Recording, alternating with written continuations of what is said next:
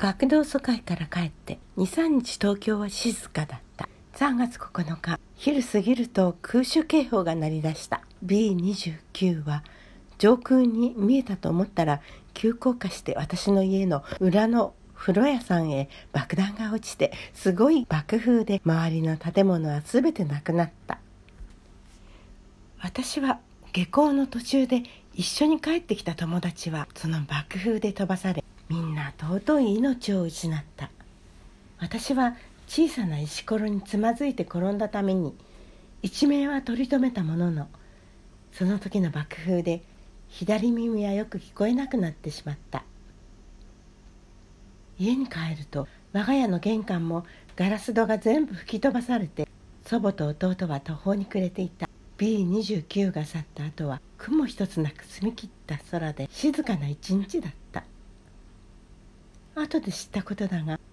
昼の空襲は東京の街を偵察に来たのだと聞く。そして夜10時過ぎ警戒警報が鳴り終わらないうちに空襲警報が鳴った。すでに B29 は編隊を組んで上空にあり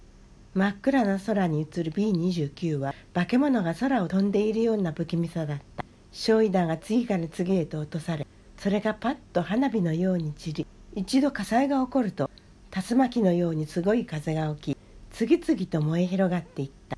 防空壕で見ていると砂町や大島亀戸の方から燃え広がって11時過ぎると火の手が大きくなってきた。消防団の人たちが回ってきて女子供は避難せよと連絡があった。消防団の人はバケツに水を汲みリレーで家に水をかけたり火はたきで水で濡らして消火に努めていたが B29 の雨あられのように投下される焼夷弾には日頃の防火訓練は全く用をなさなかった。私の家の近くに氷川工場があったがそこへ焼夷弾が落とされ大量にある油缶に燃え移りすごい音で爆発した。それからは地獄絵を見るように火の海となった。私たちは家族がはぐれないように紐で結んで木の幹のままで逃げた。火の粉を払いながら防火用水のあるところでは着ているものに水をかけ小松川の方へ避難しようと平井橋へ向かったが橋はすでに火の海で進むことも戻ることもできなかった。白髭神社へ行くとそこは身動きできないほどの人でいっぱいだった。水は火を消すものと思っていたが水は火をはわし熱くて川へ飛び込んだ人は皆死んでいった。私たち親子は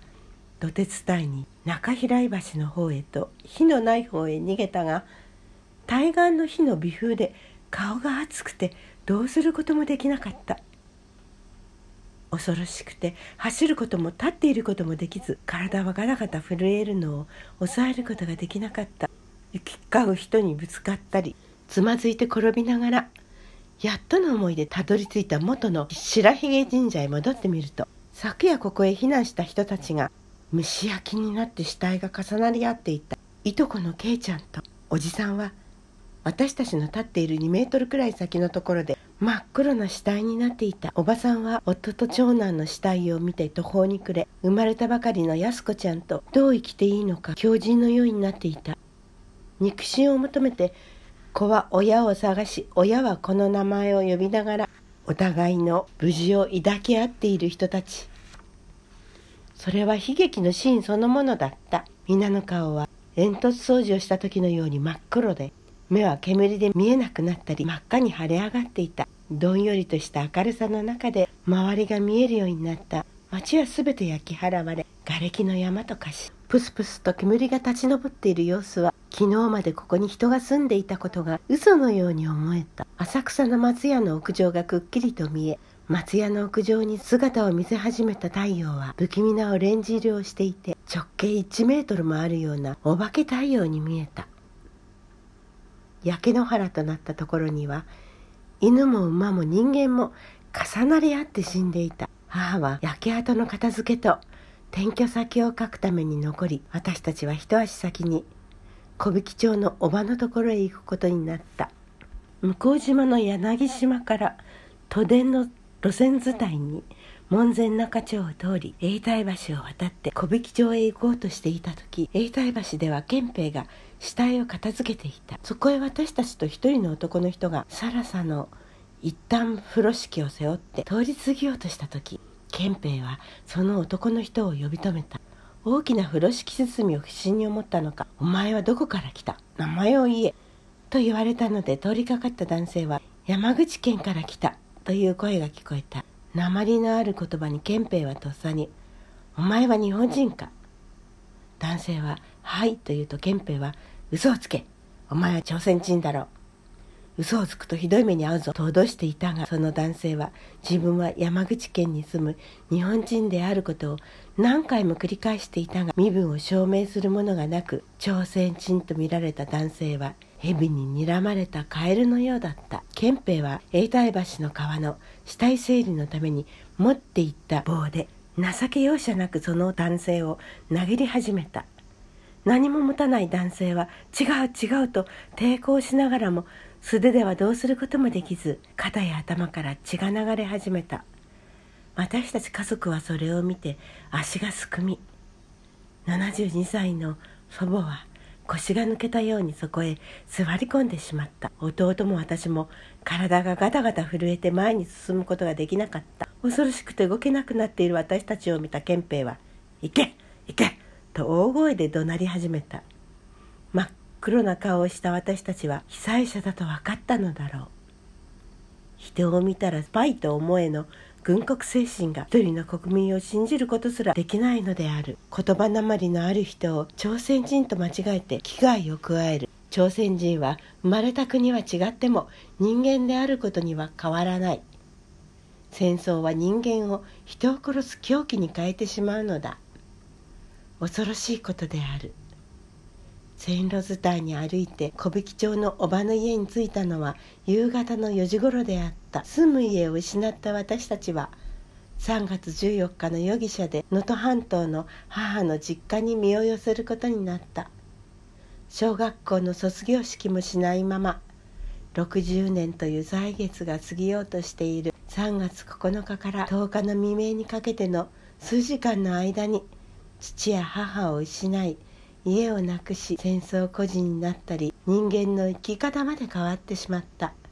欲しがりません。勝つまでは。という標語で国民の意識を統制し戦争に協力をしその代償として国民は何を与えられたのだろうか。以上ですね。踏み跡の会の世話人。えー、1932年生まれの方です。王さんと、うん、おっしゃる方です。あの日のことは忘れないからご紹介いたしました。